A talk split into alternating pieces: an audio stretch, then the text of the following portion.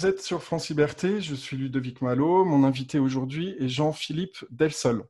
Vous êtes docteur en droit et licencié S lettres. Vous êtes avocat fiscaliste au sein du, du cabinet Delsol Avocat, dont vous êtes le fondateur et associé gérant. Vous êtes le président de l'IREF, Institut de recherche économique et fiscale, un think tank libéral. Vous avez écrit une dizaine de livres et publié régulièrement des articles dans des magazines et journaux.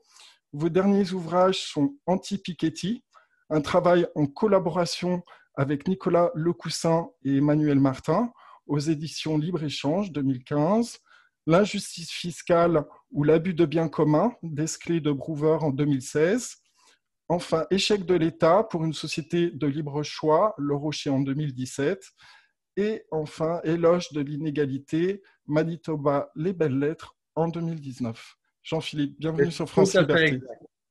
Tout à fait exact, merci. Bienvenue sur France Liberté, merci. Alors avant de poursuivre, partagez maintenant cet épisode sur les réseaux sociaux et via les plateformes de messagerie. Visitez le site de France Liberté sur franceliberté.tv, notre mission, nos valeurs et les thématiques abordées. Alors, on va couvrir principalement cinq thématiques. La France, un enfer fiscal, les principes authentiques du libéralisme, le tabou de l'argent et du succès, l'euro et la concurrence fiscale. J'ai préparé aussi d'autres questions. Jean-Philippe, en France, le mot libéralisme a tendance, euh, on peut le dire clairement, à être diabolisé. Il est assimilé au globalisme, au néoconservatisme. Comment vous expliquez un petit peu cette situation? Je veux dire, c'est c'est pas nouveau. Est-ce que d'où vient ce problème? L'assimilation euh, à une forme de globalisme peut se comprendre éventuellement parce que euh, le libéralisme prône de manière très, très fondamentale même le libre-échange.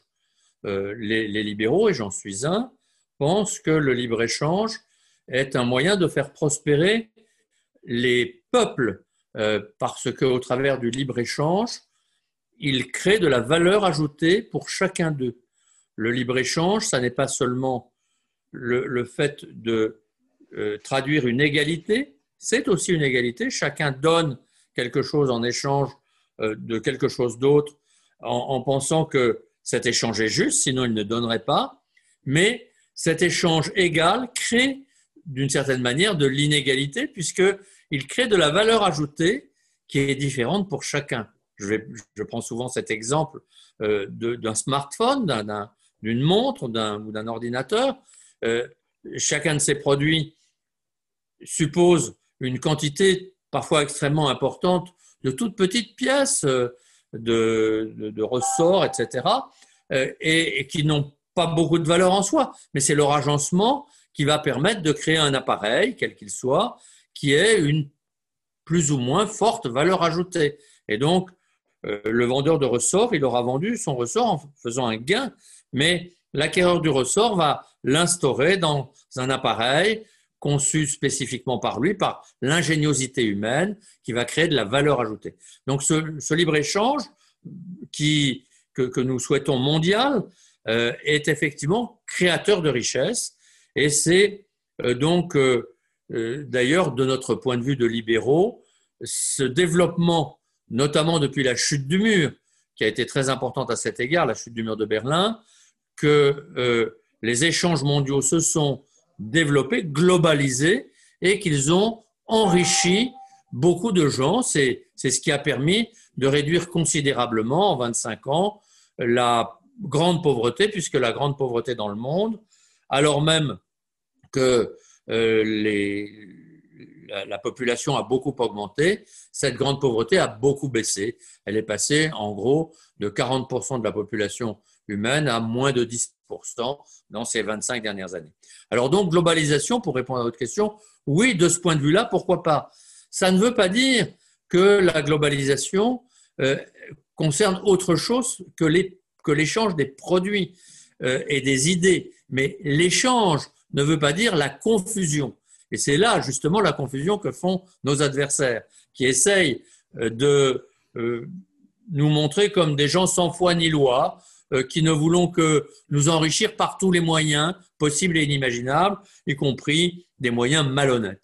Or, c'est exactement l'inverse. Euh, le libre-échange et le libéralisme, d'une manière générale, sont avant tout respectueux des personnes, respectueux de la parole donnée, respectueux de l'équilibre dans chaque échange. Et c'est donc euh, une économie politique qui est extrêmement morale de ce point de vue-là. Et donc, en fait, oui, nous sommes pour une certaine globalisation, mais dans le respect des personnes et dans le respect des communautés que forment les personnes, c'est-à-dire aussi dans le respect des nations. Et donc, nous croyons que c'est dans cet équilibre-là que les peuples, au travers des nations qu'ils composent, peuvent prospérer. Alors justement, euh, je crois qu'il y a pas mal de craintes par rapport au libéralisme. on peut voir que les, Français peuvent assimiler ce libéralisme à, une fin des États-nations. Est-ce que vous, êtes, euh, on va dire, euh, en ligne sur un libéralisme souverainiste? Non, je, je ne crois pas à un libéralisme souverainiste, car le mot souverainiste a été dévoyé d'une certaine manière. Alors, il faut toujours s'entendre sur les mots. Euh, peut-être que si on s'entend sur le mot souverainiste, à ma manière, à moi, je serais souverainiste. Mais euh, je, ne crois pas que le, libéralisme soit souverainiste au sens où on l'entend actuel, qui consiste à dire qu'il faut protéger les nations de ou les pays, bon, euh, les patries, appelons, il y a plusieurs mots, on pourrait rentrer dans ce débat, mais il est autre, contre les protéger contre l'intrusion extérieure. Nous ne sommes pas contre cette perspective souverainiste puisque nous croyons qu'il faut favoriser le libre-échange des produits, des idées, des, des flux financiers aussi et des personnes. Mais euh, les, ça ne veut pas dire qu'il faut faire n'importe quoi. Et je vais prendre l'exemple sur lequel le souverainisme, au sens où on l'entend aujourd'hui, est le plus attentif, c'est celui des migrations. Dire que nous sommes pour la liberté de l'échange des personnes ne veut pas dire qu'un État, quel qu'il soit, doit accepter toutes les personnes sans condition. On doit accepter l'étranger, celui qui arrive de l'extérieur, d'abord à une première condition, c'est qu'il respecte les lois qui sont les nôtres, qu'il respecte les personnes qui vivent dans l'État qui est le nôtre, et euh, qu'il respecte les, usages également euh, qui sont les nôtres. À ces conditions-là, nous pensons que ces personnes peuvent être bienvenues si elles-mêmes acceptent de vivre par elles-mêmes et non pas de notre assistance. Et, si on y ajoute donc cette dernière condition que je viens d'énoncer, pourquoi ces personnes ne seraient-elles pas bienvenues? Elles peuvent nous apporter quelque chose et euh, dans la mesure où elles nous respectent autant que nous les respecterons, eh bien, il n'y a pas de raison de refuser leur euh, arrivée éventuelle sur notre sol national. C'est voilà, si vous voulez, euh, c'est peut-être cette approche un peu nouvelle qui consiste d'ailleurs à ne pas dire qu'il euh, faut faire n'importe quoi. Nous ne sommes pas euh, favorables, par exemple, à la décision qu'a eue de manière par trop précipitée Angela Merkel il y a maintenant trois ans d'accueillir 1 500 000 personnes sur son territoire, sur le territoire allemand, sans condition. on ne peut pas accepter les gens sans condition. Donc, on n'est pas souverainiste au sens où on, on serait pour les fermetures des frontières. On n'est pas non plus globaliste au sens où vous le disiez peut-être tout à l'heure, au sens où il faudrait accepter que n'importe qui fasse n'importe quoi sur n'importe quel territoire. C'est une sorte d'équilibre, d'équilibre dans l'approche, d'équilibre dans la pensée, euh, qui permet aussi de faire en sorte que euh, nos communautés, car l'homme euh, doit d'abord être respecté dans son individualité, mais il ne peut pas vivre en dehors d'une communauté. Il faut donc aussi respecter ces communautés au travers desquelles, au sein desquelles il est appelé à vivre, pour autant qu'il puisse avoir le libre choix de sortir de sa communauté, comme nous lui proposons, sous les conditions que j'ai énoncées, le choix, le libre choix d'entrer dans de nouvelles communautés. Est-ce que vous êtes pour euh, l'adoption de quotas comme il se fait aux États-Unis et au Canada par rapport à la migration? Euh, est-ce que vous êtes d'accord sur le principe que, bon, en France, il y a plusieurs millions de chômeurs. Est-ce que vous pensez qu'on peut vraiment se permettre d'accueillir des gens, notamment des personnes euh, qui cherchent du travail, alors qu'il y a des Français qui pourraient remplir euh, ces postes? Est-ce que vous êtes pour une préférence indigène, ce qui s'est passé pendant de nombreuses années sur le territoire suisse et qui est toujours valable pour les personnes qui sont hors Union européenne? Pas véritablement. Je, pense que, en fait, bah, il faut être plus. En, tout, il faut être nuancé. Euh, je, crois fondamentalement que le travail crée le travail. C'est-à-dire que plus de gens travaillent au sein d'un pays, euh, plus ils sont créateurs du travail pour eux et pour d'autres.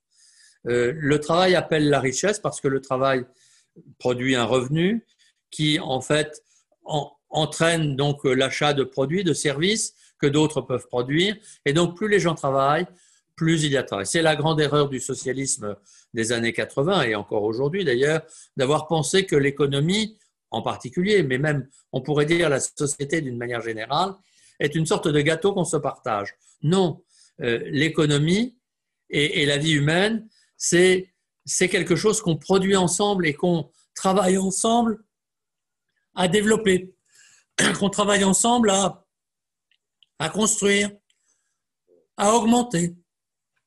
Donc, en fait, euh, je pense que s'il y a des capacités nouvelles, s'il y a des, des, compétences qui nous arrivent de l'extérieur et qui sont prêtes à travailler sans, sans assistance, je l'ai dit tout à l'heure, elles sont a priori bienvenues parce qu'elles vont créer d'autres emplois.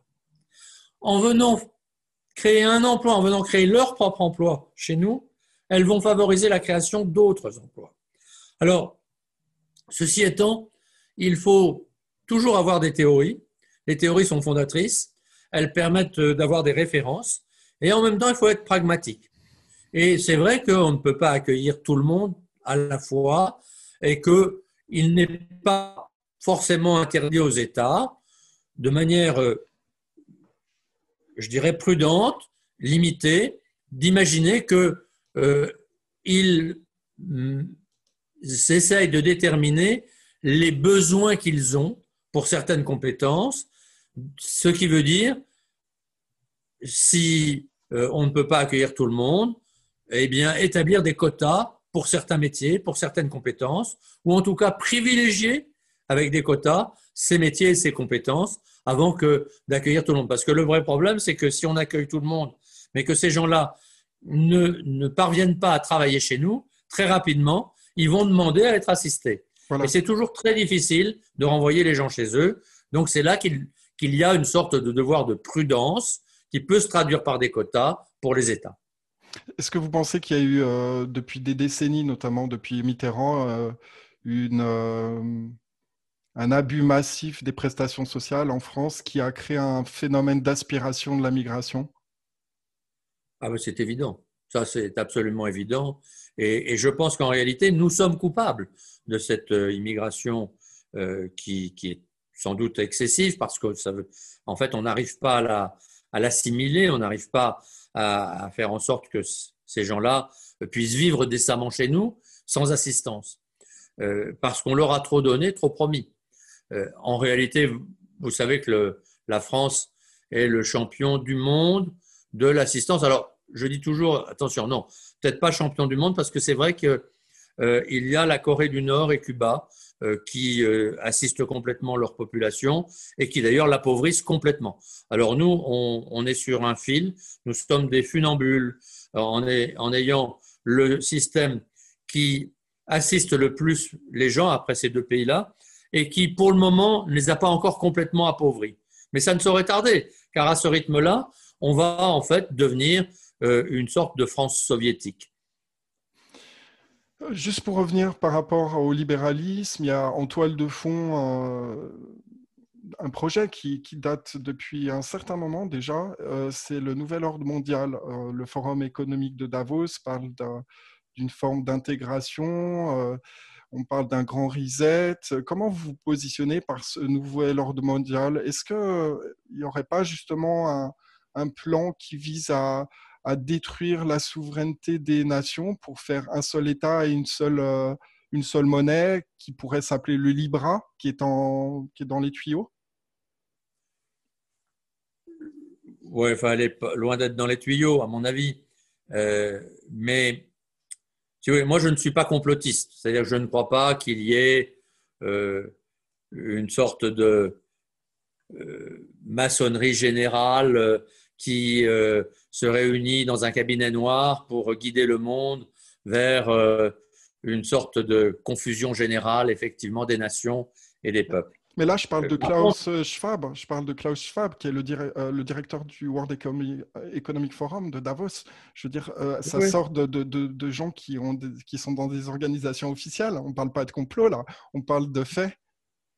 Non, non. Ce que je crois, c'est que en réalité, il y a des idéologies qui se répandent. Ça, euh, Et qui, en fait, se répandent au, travers bah, d'un certain nombre de, groupes qui, effectivement, euh, entre eux, euh, font, construisent euh, des modèles qui sont, pour un certain nombre d'entre eux, des modèles donc destructeurs des, des, communautés nationales, destructeurs des individus eux-mêmes d'ailleurs, parce qu'en fait, à vouloir ne penser la société qu'au seul travers d'individus isolés, on sait bien que c'est le meilleur moyen de rendre ces individus esclaves de ceux qui euh, viendront s'occuper d'eux parce qu'il n'y aura plus rien entre eux et euh, l'État. Ou le nouvel ordre euh, mondial qui, serait. Je, constate qu'hélas, d'ailleurs, ce mondialisme que auquel je ne crois pas. Moi, je crois à la diversité, je crois à la subsidiarité. Je pense que la liberté humaine, elle commence au niveau de chacun d'entre nous, qui doit pouvoir développer toutes ses capacités, toutes ses compétences et n'avoir euh, besoin des autres au niveau où sa propre capacité s'arrête, euh, dans un libre choix de ceux avec lesquels il s'associe pour gérer les difficultés qu'il rencontre, etc., de plus en plus haut, jusqu'à des États qui sont nécessaires, mais de manière seulement marginale, subsidiaire. Donc, euh, je, constate que malheureusement, cette, ce mondialisme, qui n'est pas du tout donc le, la, théorie, l'idéologie en quelque sorte je défends, il euh, se répand aujourd'hui de manière insidieuse, comme toutes les idéologies, comme euh, le marxisme s'est répandu euh, plutôt dans, au XXe siècle pour atteindre le cerveau de beaucoup de dirigeants, même qui se disaient de droite et qui étaient complètement marxisés dans leur tête. Et il se répand aujourd'hui jusque dans l'Église, puisque quand j'entends donc le pape François, qui, a beaucoup de qualités par ailleurs, mais euh, qui, pensent qu'il faudrait un ordre mondial, euh, qu'il faudrait une sorte d'organisation mondiale qui ait tous les droits pour gérer euh, nos problèmes écologiques, par exemple. Je, me dis, c'est effrayant. On nous annonce là un nouveau totalitarisme. Donc, exactement, c'est exactement ce que je suis en train de vous parler. c'est cette idéologie qui est, qui est en train de se développer, qui s'est développée déjà depuis un moment, et qui, euh, qui s'appuie clairement sur des organisations, euh, la plupart du temps euh, avec du personnel qui n'est non élu. Donc il y a des forces qui sont à l'œuvre, notamment des forces financières qui sont importantes. au niveau mondial, ben, il y a George Soros, il y a ben, Bill Gates, etc. Donc c'est aussi lié avec ce qui se passe au niveau de la crise sanitaire, mais on en parlera tout à l'heure. Donc clairement, vous vous, vous positionnez, vous, ne cautionnez pas cette idéologie euh, qui vise à, potentiellement euh, détruire l'identité euh, de chaque nation, son héritage culturel, etc. On est d'accord Bien sûr que non. Je, crois, je crois que l'essentiel, c'est l'homme et que l'homme a besoin de vivre au sein de communautés, je l'ai déjà dit, notamment nationales, qui, au sein desquels se forge une sorte d'homogénéité de, de, valeurs sans lesquelles on ne peut pas vivre bien ensemble. il ne s'agit pas euh, non plus, et c'est là toute la difficulté, de vouloir des communautés fermées. Elles doivent rester ouvertes, mais elles doivent rester aussi relativement homogènes. Au-delà d'une certaine homogénéité, au-delà d'un accord de base sur euh, quelques principes essentiels, eh bien, la paix de la communauté est mise en cause. Et donc, c'est dans cet équilibre difficile, toujours précaire, euh, instable, euh, toujours mouvant, on peut être un peu plus à droite de la ligne, un peu plus à gauche de la ligne, que doivent se construire les nations pour vivre en paix les unes avec les autres. Et donc, voilà pourquoi je ne crois pas à l'idée d'une sorte d'ordre mondial. Je crois même que à vouloir construire, enfin, d'ordre mondial, d'ordre mondial institutionnalisé, euh, car je crois à un ordre mondial, mais un ordre mondial plutôt spontané, à construire par l'intelligence des hommes, euh, en fonction des situations qui évoluent toutes, et, de la qualité des hommes qui est toujours différente aussi. Et donc, euh, c'est dans cet équilibre qu'on peut assurer finalement la liberté des hommes. Et c'est ça qui est fondamental. Non pas la liberté pour la liberté, car la liberté n'est pas une fin en soi, mais la liberté pour que chacun puisse, chacun, chaque homme puisse s'épanouir, trouver, chercher, trouver ses propres fins. Et un ordre mondial institutionnalisé ne peut, ne pourrait être que totalitaire, car en réalité, il penserait pour les autres. Et le propre du totalitarisme, c'est de penser pour les autres. C'est de vouloir des solutions pour les autres, sans même leur demander leur avis et sans euh, leur permettre de consentir. Est-ce que vous pensez qu'il y a une vraie menace par rapport à ça actuellement et que le, développement de technologies, notamment euh, de la 5G et de l'intelligence artificielle, est, un risque euh, conséquent, surtout quand on voit ce qui se passe en Chine? Pas du tout. Je crois que la 5G et l'intelligence artificielle, d'une certaine manière, peuvent être des chances, au contraire, pour chacun de nous, à condition de bien les utiliser. Je crois aussi que ces menaces que vous évoquez aujourd'hui, qui sont des menaces contemporaines, c'est comme la bombe atomique, hein. euh, comme l'atome. L'atome, il peut devenir bombe atomique, il peut aussi euh, être euh, une source formidable de, de création d'énergie, par exemple, à bas prix. et on a tort, à mon avis, de vouloir supprimer cette source d'énergie. Mais, si vous voulez, je pense que au fond de l'homme, il y a depuis toujours, depuis que l'homme existe, cette tentation impérialiste. Car au fond, ça n'est rien d'autre que la tentation impérialiste. C'est-à-dire que c'est euh, la, la, volonté, la prétention d'un certain nombre d'hommes de vouloir conquérir le monde.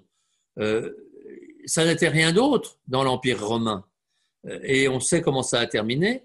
Et je vais vous dire que, d'une certaine manière, je pense que c'est notre chance aussi, car la tentation impérialiste se termine toujours en catastrophe, car en fait, elle veut l'impossible, et elle se heurte contre l'impossible. Je pense que c'est exactement ce que nous montre aujourd'hui, et c'est peut-être l'espoir, la Chine. On peut avoir peur de la Chine, car la Chine est un pouvoir totalitaire qui nous menace, qui nous menace par l'intrusion. Alors, prenons l'exemple de la 5G. Reconnaissance faciale, euh, eh le traquage de la population. Enfin, bien sûr, bien sûr. Et, la Chine a développé tout ça. Et la Chine a voulu utiliser Huawei pour, au travers de la 5G, peut-être mettre euh, ses espions dans les outils qu'elle nous aurait vendus. Donc, il faut être prudent. Mais la Chine, en même temps, par ce totalitarisme qui veut penser pour les autres, a mal pensé, a fait a, rendu d'abord les hommes moins créateurs. Ils sont moins créateurs de. Alors, vous allez me dire, mais la Chine crée plein de choses. Oui, mais elle crée en copiant. Oui, mais elle crée finalement dans la contrainte. Or, ça n'est jamais utile, jamais euh, efficace à long terme. D'ailleurs, la Chine a, conçu dans cette euh, terreur idéologique qui était son, le propre de son mécanisme, elle a conçu cette idée de l'enfant unique, par exemple. Euh, par lequel elle a abîmé toute la société. Parce que non seulement elle a créé une société déjà vieillissante, mais elle a créé dans la tête de ses concitoyens l'idée qu'il ne fallait pas avoir plus d'un enfant. Et aujourd'hui même, alors qu'elle euh, libère la, la, procréation, eh bien, les Chinois ne veulent plus procréer. Et donc, ils se tuent eux-mêmes. Bon, c'est un exemple. Donc, en fait, si vous voulez, cette tentation impériale, au fond, de toute façon, elle n'est pas créatrice. C'est la liberté qui est créatrice. C'est la richesse, elle est dans l'homme. Et moi, j'ai beaucoup d'espérance parce que je pense que euh, il faut utiliser les, mécanismes que vous évoquez, que ce soit la 5G ou l'intelligence artificielle. Il faut les utiliser à bon escient. Et ceux qui les utiliseront à bon escient, ils gagneront. Et l'intelligence artificielle, en réalité, il faut juste savoir relativiser à son égard. C'est-à-dire que l'intelligence artificielle, ça n'est pas euh, un nouvel homme qui nous dominera. Car de toute façon, elle ne sera jamais que ce que l'homme lui donnera à, à malaxer, à produire. Et donc, à nous de la dominer. À nous de la dominer de manière intelligente. Soyons intelligents pour que l'intelligence artificielle nous serve plutôt qu'elle nous asservisse. Alors, j'ai de nombreuses autres questions à vous poser. On va essayer d'avancer. Donc, la France est devenue un enfer fiscal après des décennies de politiques de redistribution, de laxisme migratoire, d'abus aux prestations sociales et le développement de subventions étatiques de tout ordre. Quelle est, à votre avis, la réponse politique aujourd'hui? Comment on peut se sortir de cette situation, à votre avis? Si je connaissais véritablement la solution, je pense qu'on l'aurait déjà mise en, œuvre. Malheureusement, je, crains qu'il n'y ait pas d'autre solution que celle que nous pratiquons les uns et les autres, car au fond, euh, si vous euh, poursuivez votre projet de, site, etc., et de podcast, c'est pour essayer de faire vivre des idées, comme je le fais moi avec l'IREF, notre Institut de recherche économique et fiscale, qui produit des articles tous les jours, des, des études qui diffusent, qui nous permettent d'être représentés dans les médias, eh bien c'est pour essayer de porter le message. Le message que trop d'impôts tue l'impôt, mais ce n'est pas tellement le plus important. C'est que trop d'impôts tue l'homme, que trop d'impôts tue l'initiative, que trop d'impôts tue la liberté, c'est-à-dire la capacité à chercher nos fins, comme je le disais tout à l'heure. Et donc, trop d'impôts, en fait, tue l'homme parce que trop d'impôts, c'est pour dépenser beaucoup pour assister les hommes. Alors, juste un chiffre, j'en donne pas beaucoup, mais euh, vous parliez d'assistance. Oui, la France, je crois que c'est un chiffre qu'il faut que les Français connaissent. Euh, la, France, donc, euh, utilise le tiers de sa richesse, le tiers de son produit intérieur brut. C'est un critère d'évaluation comme un autre. Il n'est pas parfait, mais il a le mérite d'exister. Donc, un tiers de sa production, un tiers de sa richesse, il l'utilise pour des dépenses sociales. Ce qui est beaucoup plus, c'est 50% de plus que la moyenne de l'OCDE, pour prendre un exemple simple. L'OCDE, c'est l'ensemble des 30 nations les, plus riches du monde. Et donc, euh, voilà, si vous voulez, un, chiffre qui montre combien la France, qui est le, le, pays qui dépense le plus donc en matière sociale, mais qui va, alors avec une augmentation cette année qui va être considérable, euh, qui dépense aussi de toute façon le plus euh, de l'OCDE aussi en, dépenses publiques, puisque on, est, on était euh, l'an dernier à 56% euh, de, notre richesse nationale dépensée au travers du public, au travers de la dépense publique, et on va être probablement cette année entre 62 et 65% en 2020. Alors à cause du Covid, d'accord, mais de la Covid, dit-on, selon l'Académie française. Mais euh, ceci dit, ça va laisser des traces parce qu'on va avoir de la peine à redescendre. Le, problème, c'est que plus l'État dépense, plus il habitue aussi les Français à tendre la main plutôt qu'à travailler, euh, à tendre la. Vous savez que, je vous donne un autre chiffre quand même. Fin juillet, entre le chômage, j'allais dire traditionnel, hélas, de catégorie ABC, euh, et euh, le, le, chômage partiel financé, qui avait déjà beaucoup décru depuis le mois d'avril, mais qui était encore important et qui reste encore important. 27% de la population active était au chômage. C'était considérable. Comment voulez-vous qu'en 27% de la population active est au chômage, comment voulez-vous qu'il euh, n'y ait pas dans tous ces chômeurs des gens qui prennent l'habitude de, ben, ne rien faire, qui prennent l'habitude de euh, finalement de vivre au crochet des autres? Pas tous, beaucoup voudraient travailler, c'est vrai, mais malheureusement, la nature humaine est faite de telle façon que quand on prend l'habitude de se coucher trop tard et de se lever trop tard, on ne sait plus venir à un rendez-vous pour travailler, on ne sait plus faire l'effort de travailler et on déchoit. On déchoit et, et au fond, c'est là que, à force d'assistance publique, plutôt que d'aider ses ressortissants, la France les abîme.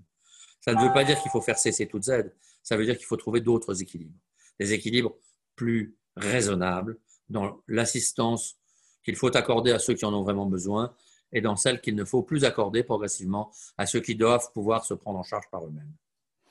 Est-ce que vous pensez que euh, ce serait une bonne idée de massivement aider euh, l'entrepreneuriat, puisque les sources d'emploi viennent à travers des, petites entreprises et des petites structures, et que ces auto-entrepreneurs soient exemptés de TVA jusqu'à 70 000 euros, 70 000 euros, pour booster l'emploi et la création d'entreprises en France, pour éviter que justement ils soient assommés avec euh, les charges ces, charges fiscales et patronales, etc. Parce que la, vraie source d'emploi réside aussi euh, principalement dans, dans ce, l'entrepreneuriat, ces petites structures. C'est le, le, tissu économique de la France. Euh, les grands groupes, ok, mais ils ne génèrent pas tant d'emplois que ça si on compare au, à l'ensemble de, des gens qui sont actifs. Il faut de tout, d'ailleurs. Hein. Je pense qu'il faut des petits et des gros. Et il faut que les petits puissent vivre, comme euh, d'ailleurs les gros doivent pouvoir vivre aussi mais parce que chacun a, je dirais, une utilité différente, mais, mais tous sont utiles. Euh, je voudrais d'abord dire que les petits auto-entrepreneurs, déjà, sont exonérés de TVA, peuvent facturer leurs services sans TVA. Jusqu'à euh, combien? Quel est le montant? J'ai plus en tête. Je, vais vous dire une bêtise, peut-être 17 000. Mais bon, c'est de cet ordre-là. Hein. Ce qui n'est pas négligeable, si vous voulez. Euh, ce que je veux dire, c'est que, à mon avis, le meilleur moyen d'aider les Français, et en particulier les entrepreneurs, et en particulier les petits entrepreneurs, c'est de ne pas les assommer de charges sociales et d'impôts. C'est bien préférable de les aider en les libérant de ces charges sociales et des impôts qu'en les aidant par de nouvelles aides euh, ou par des, ou par des cas particuliers. C'est-à-dire que euh, moi, je crois aussi, si vous voulez, que le meilleur moyen d'aider les gens, c'est de leur dire, voilà, on est tous pareils, on a tous un niveau de charge sociale et d'impôt qui est relativement modeste, et à vous de, à vous, de vous lancer, à vous d'avoir de, l'initiative. Donc, parce qu'en fait, quand on commence à catégoriser, j'emploie un peu ce, néologisme intentionnellement, à créer des catégories. On, crée la France avec ses, on dit 500, moi je dis c'est 700 niches, c'est-à-dire avec des régimes particuliers dans tous les sens qui font que ceux qui marchent, ceux qui, ceux qui réussissent, provisoirement d'ailleurs en général, ce ne sont pas les vrais entrepreneurs, les créateurs, ce sont les chasseurs de primes, ce sont les chasseurs de niches, ce sont les chasseurs d'avantages particuliers. Et en fait, ça veut dire que ce sont des, des, mauvais succès, parce que ce sont des succès simplement de type administratif. On gagne de l'argent en ayant gagné des primes Non, ce n'est pas le bon moyen. On gagne son bon argent en créant des bons produits ou des bons services qui vont rendre service à ceux qui vont les acquérir. Donc, il faut, à cet égard, révolutionner un peu la mentalité française. Et plutôt que de vouloir, comme les, patrons eux-mêmes, d'ailleurs, le veulent trop souvent. Moi, j'entends le MEDEF dire Ah oui, il faudrait euh, créer des, des, aides pour euh, l'emploi, des, des, aides pour les petits patrons, etc. Non, non, non, non, non. Arrêtons de créer des aides. Les patrons, ils ne doivent pas avoir besoin d'aide publique. Ils doivent simplement être aidés par des régimes fiscaux, administratifs qui réduisent leurs contraintes, qui leur permettent de vivre normalement, euh, sans avoir besoin d'aide d'État. et je crois que Là, il y a une vraie révolution intellectuelle à opérer. Alors, en France, gagner de l'argent est suspect et la réussite fait beaucoup d'envieux. Est-ce que c'est lié à la culture du catholicisme ou à la présence disproportionnée du rôle de l'État dans les affaires des commerçants, des individus? Et on pense notamment à Vincent de Gournay, qui avait beaucoup limité, qui était un, intendant auprès de l'État, euh, qui avait beaucoup euh, combattu les euh, corporations, donc les corporations. Les corporations. Est-ce que, ou est-ce que c'est encore autre chose? Ou est-ce que c'est lié? Est-ce que c'est un mix de ces différents éléments? Vous en pensez quoi finalement? Parce que, bon, moi j'ai travaillé plusieurs années aux États-Unis. Je veux dire, j'ai une formation aussi anglophone. Je vois que la mentalité est différente. Aux États-Unis, on peut tout faire. Je veux dire, on est fier, on peut gagner de l'argent. Mais en France, c'est un problème parce que dès qu'on dès qu'on cherche à gagner de l'argent, il y a un problème. Et ça vient d'où hein? Je, pense que euh, ça vient de plusieurs euh, origines, plusieurs sources, mais ce que vous avez dit est exact. C'est-à-dire que je, crois que euh, l'Église catholique, d'une certaine manière, a joué un mauvais rôle à cet égard, à un double point de vue. elle a joué de bons rôles à bien d'autres égards, mais sur le plan économique et au niveau de la politique d'assistance, elle a eu un double effet. En réalité, le catholicisme a, euh, dès le départ, enfin dès le départ, dès les premiers siècles, parce que ça ne s'est pas fait tout seul, cherché à euh, assurer l'unité de l'Église et l'unité du pouvoir de l'Église. C'est comme ça que s'est construit finalement la papauté, qui était un pouvoir unique sur l'ensemble des églises. Alors avec beaucoup de nuances, il y a eu en France le gallicanisme, par exemple, qui a tendu à protéger l'Église de France contre le pouvoir du pape. Mais ceci étant, globalement, dans les pays catholiques, l'Église a mis cette empreinte d'un pouvoir unique sur le plan religieux et un peu plus globalement, à l'époque, intellectuel, et voire économique, puisque l'Église a pris position, par exemple, sur la notion de l'intérêt des prêts, des choses comme ça. Euh, et donc, en fait, là, il y a eu une sorte d'habitude de pensée euh, qui a été euh, contraire, à mon avis, à cette idée que l'économie exige des pouvoirs indépendants, de l'autonomie de l'individu, etc., et de la créativité. Et puis, à partir de là, il y a eu donc en, plus l'idée que finalement, le pouvoir central pouvait être un, pouvoir, un, bon pouvoir, le pouvoir central de l'État. Et le pouvoir central de l'État a copié, dans les pays catholiques, a copié finalement le pouvoir de l'Église. Et on, l'a vécu particulièrement en France avec un pouvoir d'État euh, qui, dès la monarchie, euh, avec euh, notamment Colbert et Louis XIV, mais c'était déjà un peu antérieur, mais euh, a finalement créé un État donc euh, euh, de, droit divin qui est devenu la République de droit divin, la République des citoyens qui, qui a tous les pouvoirs sur les citoyens. Voilà. Parlons un petit peu de l'euro. Êtes-vous pour une sortie de l'euro ou une mise en concurrence de l'euro avec d'autres monnaies adossées à des actifs réels pour éviter la spoliation occasionnée par l'inflation monétaire qui ne cesse de grossir? Depuis déjà de nombreuses décennies, et les réserves fractionnaires.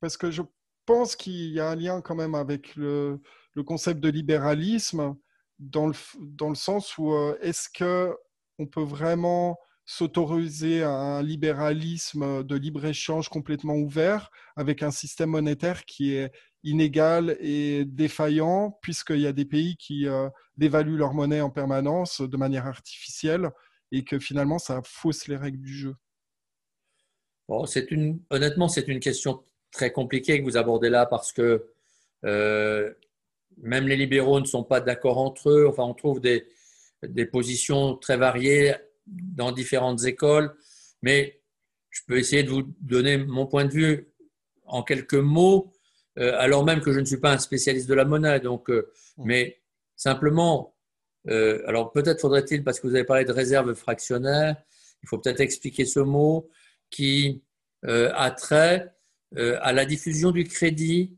créateur de monnaie.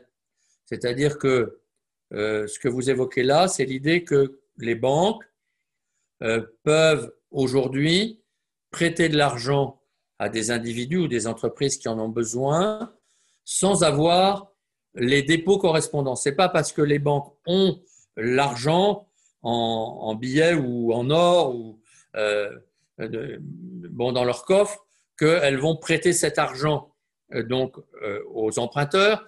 Elles vont en fait avoir un peu d'argent dans leur coffre ou d'or, mais ces banques vont créer de la monnaie en ouvrant simplement une écriture sur un compte à l'emprunteur l'emprunteur qui veut emprunter 100 000 euros, eh bien la banque va lui dire, voilà, je vous prête 100 000 euros, c'est-à-dire que je mets, je dis que sur votre compte, il y a 100 000 euros.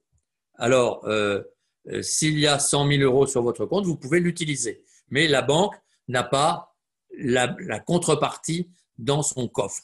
C'est ça que vous voulez évoquer avec les réserves fractionnelles. Alors, effectivement, il y a là un certain danger parce que euh, la banque prête 100 000 euros à quelqu'un qui a pas seulement cette banque-là, mais qui a deux banques, par exemple. Et donc, elle prête ces 100 000 euros en empruntant. Elle va emprunter. Elle ne prête pas à partir de rien. Elle va emprunter à quelqu'un, puis elle va le prêter, cet argent, mais elle va le prêter aussi en fonction de ses propres dépôts. Elle peut prêter plus que ce qu'elle emprunte en, en considérant qu'elle ne va pas forcément avoir besoin de rembourser tout de suite, et donc euh, elle peut jouer un peu là-dessus. Mais même si elle emprunte pour prêter, elle va en fait euh, prêter 100 000 euros à un, monsieur, par exemple, qui va lui-même remettre 50 000 euros, la moitié de cet argent, dans une autre banque. Et donc, euh, en mettant 50 000 euros en dépôt dans une autre banque, eh bien, en fait, il va, euh, bien entendu, créer un nouveau dépôt qui va permettre de faire un nouveau prêt. Et donc, il va y avoir un effet multiplicateur ces prêts. Et c'est ça que vous mettez en cause en disant c'est de la création de la monnaie euh, qui va donc euh, permettre de créer finalement euh, de la nouvelle monnaie sans dépôt, sans, sans fondement, sans base.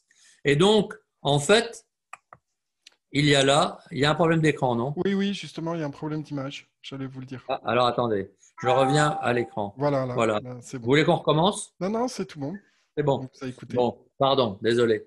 Donc en fait, euh, ces réserves fractionnaires créent de la nouvelle monnaie sans contrepartie en quelque sorte, et elles créent donc des risques. C'est ce système-là qui permet de créer un risque, parce que si tous ceux qui ont prêté de l'argent à la banque demandent en même temps le remboursement, eh bien la banque n'aura pas les moyens de rembourser. Alors, ceci étant, Ludwig von Mises parlait justement de Ludwig von Mises euh, parlait justement de violation des droits de propriété parce qu'une même somme d'argent ne peut pas appartenir à plusieurs personnes en cascade.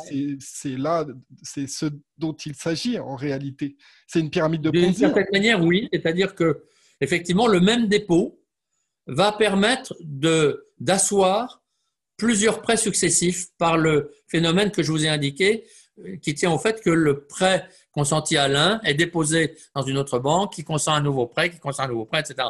Et donc, c'est un dépôt initial qui va servir à consentir et à multiplier, d'où l'effet multiplicateur des prêts. Alors, en réalité, les avis sont partagés et comme je ne suis pas un spécialiste de la question, je dois dire que je, suis hésitant, mais j'ai un maître qui est en la matière qui s'appelle Pascal Salin, euh, qui a beaucoup écrit sur la question, euh, qui est plutôt donc euh, évidemment très proche de, de l'école autrichienne d'économie. Et, On aura la chance d'ailleurs à avoir en interview très prochainement. Donc il faudra lui poser la question. Mais Pascal Salin, à cet égard, est assez nuancé. Et, je crois avec lui que le plus dangereux n'est pas ce phénomène de réserve qui, qui permettent d'asseoir plusieurs, plusieurs prêts, mais c'est plutôt le fait que les banques centrales et les États peuvent ensemble favoriser la dépense publique jusqu'à l'infini par la création monétaire au profit des États. Et c'est ça le vrai danger. Pourquoi? Parce que, en fait, quand les États utilisent ce mécanisme de création monétaire à leur profit, il est illimité pour eux. Et comment, ça, se fait, comment ça se fait justement que les prêts qui sont faits euh, euh, par les États sont faits au secteur privé et que les États ne génèrent pas, eux, leur propre monnaie? Parce qu'ils doivent payer des intérêts. Pourquoi payer ça à des banques commerciales? Je comprends. Mais en fait, les États ne payent quasiment pas d'intérêt. C'est-à-dire que quand les États, quand l'État emprunte auprès de la Banque de France, euh, l'État sert à la Banque de France un intérêt que la Banque de France lui restitue sous forme de dividendes. Et donc, en fait, et, la Banque de France, aujourd'hui, s'appuie ensuite sur la Banque centrale pour disposer des moyens de servir euh, l'État.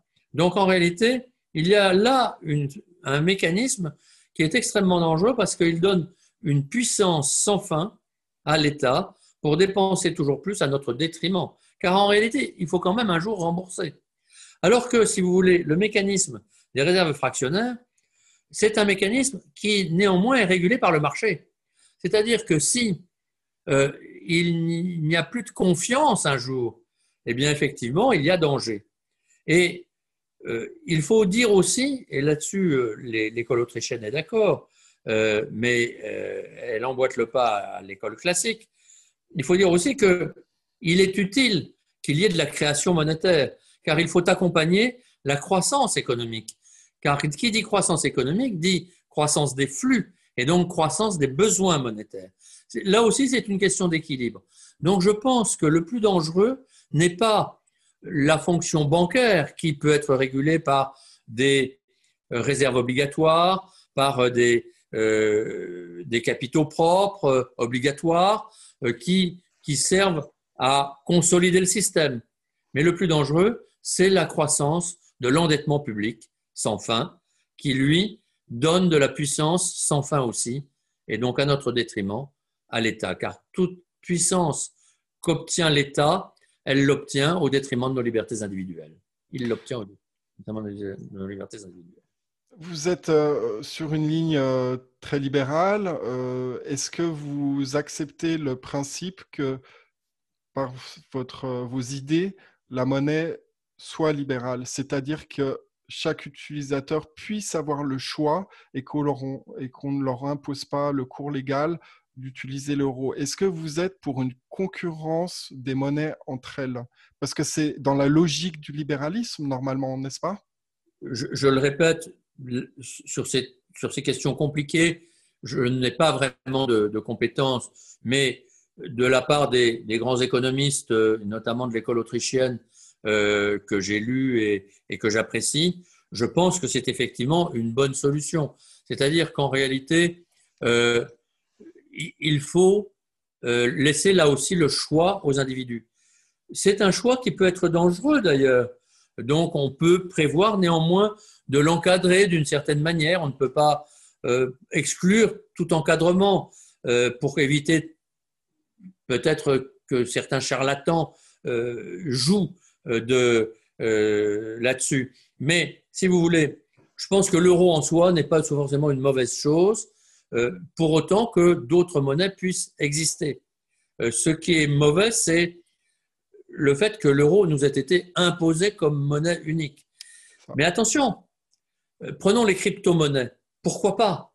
Je pense qu'elles ont tout leur intérêt en ce sens qu'elles elles créent de la concurrence.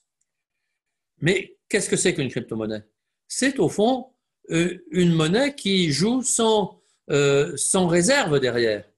C'est une monnaie qui ne peut s'étendre que sur la base de la confiance, comme les monnaies bancaires dont nous avons parlé tout à l'heure.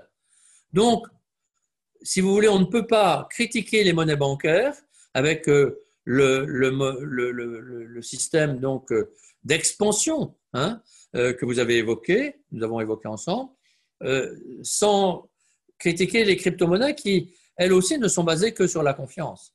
Donc, en fait, la confiance, elle est absolument fondamentale. Et ce qui est fondamental, c'est pour qu'il y ait confiance, il faut qu'il y ait marché. Car c'est le marché qui donne sa confiance.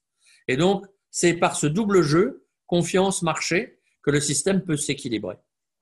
Est-ce que vous avez une idée comment mettre en place un système de retraite par capitalisation et pourquoi, semble-t-il, les parlementaires français ne s'appliquent pas à eux-mêmes le système de retraite par répartition? Et oui, et oui, bien sûr. C'est tout de même absolument extraordinaire que euh, les, hommes politiques euh, soient vent debout contre le système par capitalisation, mais que eux bénéficient d'un système par capitalisation euh, pour leur retraite. Euh, ben, c'est quand, même extraordinaire. Hein et les fonctionnaires aussi. Mais pour les autres, non. Non, pour eux, oui, c'est bien parce que ça les protège, mais pas pour les autres. mais c'est comme Piketty. Vous savez, Piketty a ceci d'extraordinaire dans un de ses derniers ouvrages. Euh, il, il, nous dit non, non, c'est affreux. Regardez, les riches, les, plus on est riche, plus on s'enrichit et on s'enrichit tout seul. On a des taux d'intérêt qui, qui sont de l'ordre de 10%. Et alors on lui dit, mais alors, si, ça marche comme ça, faisons en sorte que les retraites, qui sont une immense richesse, si tout le monde cotise à des fonds de retraite, ces fonds de retraite vont être très riches. Ah oui, non, non, non, mais là, c'est dangereux. Là, il ne faut, pas de, faut pas de retraite par capitalisation parce que là, ça peut être dangereux. Ça n'a pas de sens. Bon, alors, en fait, euh, là aussi, c'est un autre et vaste sujet que vous abordez. La retraite par répartition, elle est extrêmement dangereuse aujourd'hui. Elle, va dans le mur. Elle va tout droit dans le mur parce que, en fait, elle est fondée sur le fait que les actifs payent la retraite des retraités, mais pratiquement au jour le jour, en tout cas l'année l'année. Euh, toutes les fins de mois, les retraites qui sont, les cotisations de retraite des actifs qui sont collectées servent à payer les retraites des euh, retraités au début du mois suivant. Ça veut dire que dans la mesure où nous sommes, nous vivons dans des pays occidentaux dans lesquels la population a plutôt tendance à se stabiliser, mais surtout la population active a tendance à se réduire à cause de la productivité qui augmente, de, euh, beaucoup, d'éléments. Et, donc, euh, les gens font des études plus longues, prennent leur retraite globalement au regard de la longévité de la vie de manière de plus en plus précoce. Certes, ils l'apprennent un peu plus tard, mais pas beaucoup plus tard par rapport à euh, la longévité de la vie qui augmente. Donc, en fait, il y a de moins en moins d'actifs par rapport à de plus en plus de retraités et de jeunes. Eh bien, ça veut dire que euh, les actifs vont être mis à, contribution de plus en plus par rapport euh, donc aux besoins des, retraités. Et ça, ne, ça ne pourra pas durer éternellement. Il y a un moment où les actifs diront on ne peut plus. Et, donc, comment on fera? On fera appel à l'impôt. Mais là, les contribuables diront on ne peut plus. Et donc, le système se cassera. Il se, il se fractionnera sur le mur vers lequel il, il est piloté aujourd'hui à 200 à l'heure.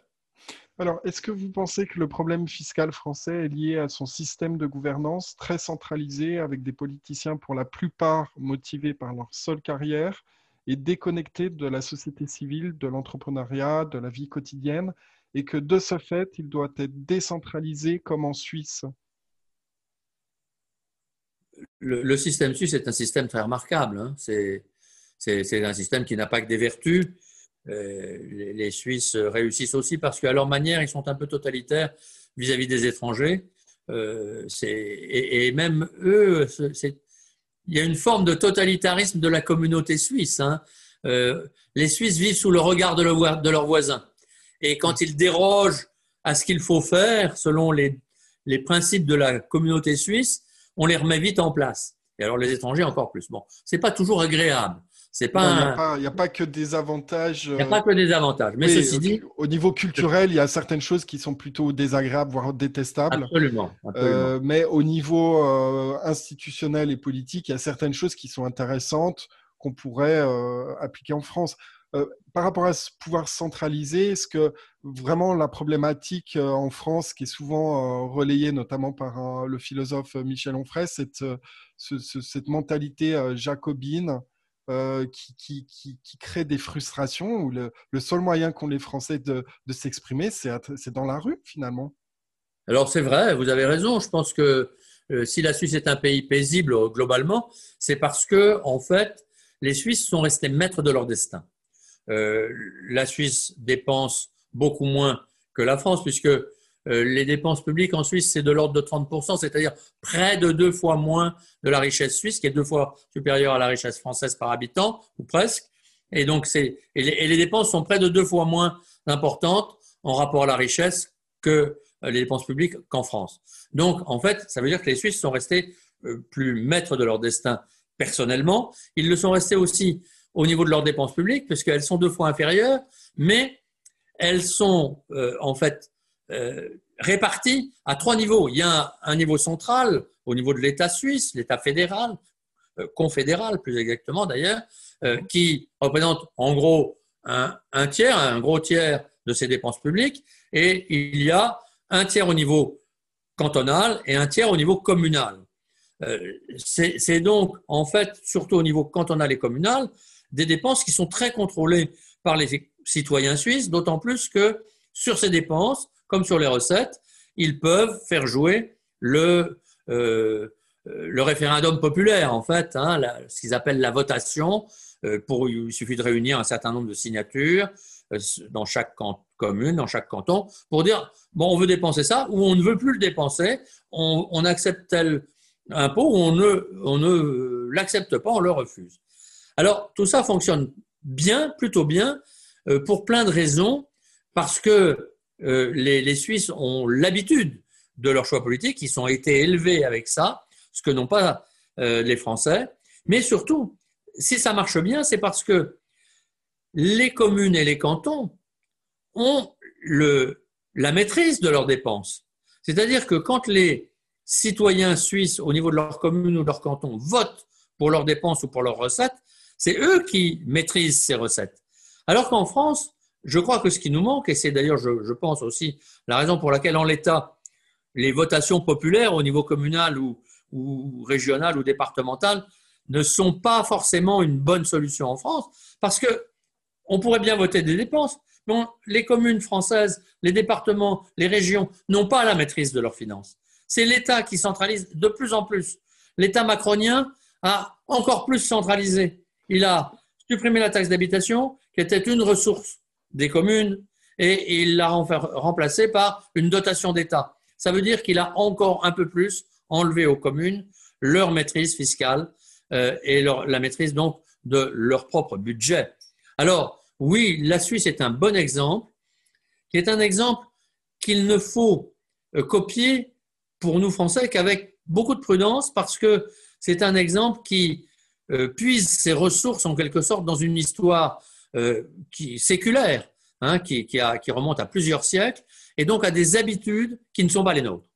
Donc moi, je pense qu'il y a beaucoup de choses à, prendre chez eux, mais à ne le mettre en place chez nous qu'avec beaucoup de précautions. Et pour prendre cet exemple, euh, on ne pourra mettre en place utilement des, systèmes de votation populaire, de référendum local, euh, ayant un pouvoir de décision et pas seulement d'avis, puisque finalement ça existe déjà en matière d'avis, mais que si, préalablement ou en même temps, on donne aux communes et d'une manière générale aux collectivités locales françaises décentralisées le pouvoir de gérer leurs ressources et leurs dépenses. On approche à la fin de cet entretien. J'ai encore deux questions à vous poser, Jean-Philippe Delsol. Est-ce que vous pensez que nous allons devoir passer par une grande crise économique, financière, pour que les Français comprennent que les fondamentaux du libéralisme, c'est-à-dire la responsabilité, l'autonomie financière, l'entrepreneuriat, la liberté de choix et un État peu interventionniste sont indispensables à la prospérité. Faut-il euh, une révolution pour remettre les compteurs à zéro? Est-ce qu'il va falloir qu'on tombe vraiment sur le tapis pour que qu'on comprenne en France que ben, finalement il y a des valeurs fondamentales qu'on a oubliées? J'espère qu'on n'aura pas besoin de ça. J'espère qu'on pourra euh, réformer le système en profondeur euh, à partir de sa base, par, par la conviction, par finalement le, le, fait qu'on pourra convaincre nos concitoyens qu'il faut évoluer. Mais peut-être qu'on n'y arrivera pas, peut-être qu'on ira à un clash, on ira à une rupture, parce que au-delà d'un certain niveau, il y aura une révolte fiscale, il y aura une révolte sociale. Si seulement les citoyens français qui sont aujourd'hui drogués à l'assistance en ont encore la force, le courage, la réactivité, ce qui n'est pas sûr. Alors justement, euh, les banquiers et la finance en général soutiennent un revenu universel. Est-ce que cette crise sanitaire globale, euh, le coronavirus, etc., et les mesures qui sont prises, pourrait être utilisée pour aggraver considérablement la situation économique, monétaire, puisque en trois mois, la France a pris 200 milliards de dettes, c'est 116% du PIB, seulement en trois mois, on s'entend. Euh, et favoriser ce fameux grand reset dont parle Christine Lagarde. Est-ce que vous ne pensez pas qu'il y a une, une, vraie menace par rapport à, cette situation qui conduirait euh, ou obligerait les Français à se réfugier dans un revenu universel? Ben, Le revenu universel, ce sera le début effectivement d'une société entièrement collectiviste on est déjà hein, dans une société collectiviste, mais euh, je dirais que ce sera l'institutionnalisation définitive d'une société collectiviste. Le revenu universel, deux mots peut-être pour euh, vos auditeurs. Euh, il ne faut pas confondre. Il y a un certain nombre de prestations qui sont versées à des gens qui en ont besoin. On peut discuter sur qui en a besoin, mais l'idée de regrouper ces prestations en une prestation unique, payables à un niveau différent selon différents critères de, pauvreté et de situation familiale. Ça, ça peut être intelligent parce que ça peut permettre de faciliter l'attribution de cette allocation dont certains ont besoin et de, euh, je dirais, de réduire le coût de cette attribution. Mais ce que veulent euh, un certain nombre, heureusement pas trop, moins que vous ne le pensez, je, je crois, mais ce que veulent un certain nombre d'économistes et, effectivement de, personnes, de, politiciens en France, c'est, je crois très minoritaire néanmoins, c'est une allocation universelle au sens où euh, il s'agirait de verser, de ne plus verser des allocations à tout le monde, aux plus pauvres, mais de verser une, pardon, une allocation identique à tous les, à tous les citoyens français. Euh, et même aux jeunes, c'est-à-dire indépendamment de l'âge, elle pourrait être différente selon l'âge, mais de verser un montant qui est variable selon les, les, les, économistes, mais de, en gros, 600 euros à 1000 euros par, par mois et par personne, à chacun, pour que chacun puisse vivre. C'est totalement utopique. Ça n'a absolument aucun sens sur le plan économique. Et au surplus, ce serait totalement destructeur. Car si on explique aux gens qu'au fond, en recevant 1000 euros chacun par mois, ils peuvent vivre en communauté, ils se regroupent pour vivre à la campagne euh, avec leurs 1000 euros par mois et ne plus rien faire, ça veut dire qu'en réalité, on encourage à la paresse universelle et on, est, on détruit les valeurs du travail et on détruit ainsi la richesse parce que en, en, permettant qu'on puisse vivre sans travailler, eh bien, on détruit les valeurs euh, qui font que l'homme est l'homme, qui a à lutter pour survivre, et on détruit la richesse de nos communautés, euh, qui est due à l'effort de chacun d'entre nous. Donc, effectivement, c'est du collectivisme total qui n'aboutira qu'à une immense pauvreté, car en réalité, euh, la, délivrance de cette allocation ne sera pas possible longtemps. Comme on est un pays riche, on le fera un certain temps, mais il n'y aura plus de richesse produite, donc euh, euh, on, la baissera ensuite, on la réduira, comme en pays soviétique, on a réduit les salaires de, plus en plus pour que seuls les apparatchiks puissent encore vivre à peu près décemment.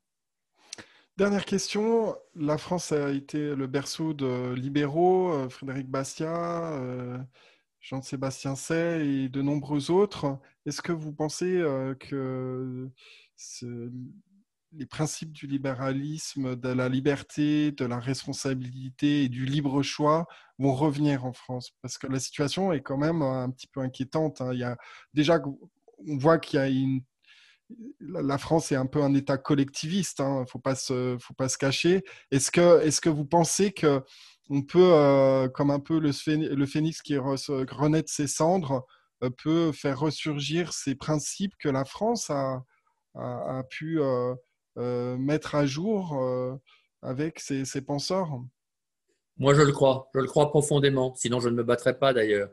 Mais j'ai vraiment cet espoir, mieux cette espérance. Pourquoi? Parce que ces principes de liberté, de responsabilité, d'autonomie, de créativité, d'initiative, ils sont au cœur de l'homme. Ils sont au fond de sa nature. Euh, nous avons une nature humaine qui veut cette liberté. Je vais prendre un exemple. Jusqu'en 1989, allez peut-être jusqu'en 1988, nous n'imaginions pas que le, communisme puisse tomber, que les barrières puissent, puissent tomber, que le mur de Berlin puisse être détruit. Nous ne l'imaginions pas parce que nous nous disions, mais ils ont un tel pouvoir, une telle puissance sur les corps, les âmes, les, les cœurs, c'est pas possible, ils les tiennent. Et, et, ils ne se révolteront même pas, parce, même si on les aide, ils n'y arriveront pas. Et pourtant, on les a un peu aidés. Il y avait Radio Free euh, Europe, il y avait, etc., Radio Amérique.